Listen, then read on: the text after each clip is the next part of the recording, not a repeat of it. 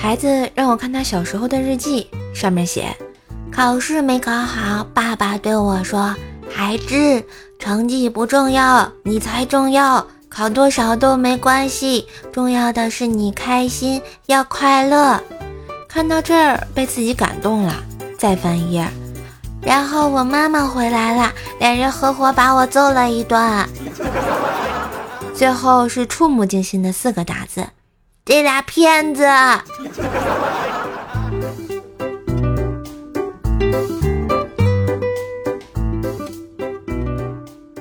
我的朋友啊，新买了一条裤子，和一帮好友去野营，但是裤腿呢太长。晚上临睡前，他自言自语道：“裤子短十厘米就好了。”说完，便将裤子不经意地搭在了帐篷外。他的话被喜欢他的三个女孩听到了。结果到了第二天，他起床时发现裤子短了三十厘米，这太令人稀罕，好像也是挺烦的哈。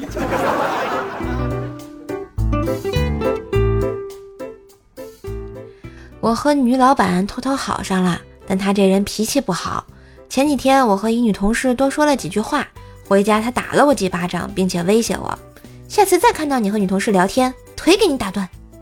我以为他是开玩笑的，结果今天和女同事打了个招呼，晚上回家就被他打了，手给打骨折了。嗯，骗你们的，其实啊，腿也被打骨折了。要不是担心他扣我工资，我能把他告了，你们信不？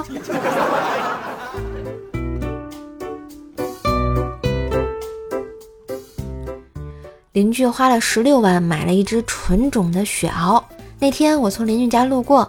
被那条雪獒咬了一口，堂哥知道以后对我说：“走走走，哥哥带你报仇去。”于是我俩偷偷的去找到了那只狗。就在两人一狗对视之间，堂哥愣了一下，说：“你你赶紧跑，狗就会来追你，我在后面偷袭它。”我天真的就答应了，然后就悲剧了，我又被狗咬了一口啊！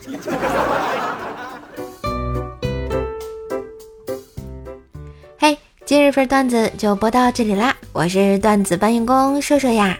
喜欢节目记得随手订阅专辑，点个小赞，打个小赏哟。嗯，当然也别忘了给专辑打个五星优质好评。另外呢，进到瘦瘦主页可以找到新的专辑《奏奈讲笑话》，是一张天津话的专辑，赶紧一起订阅吧。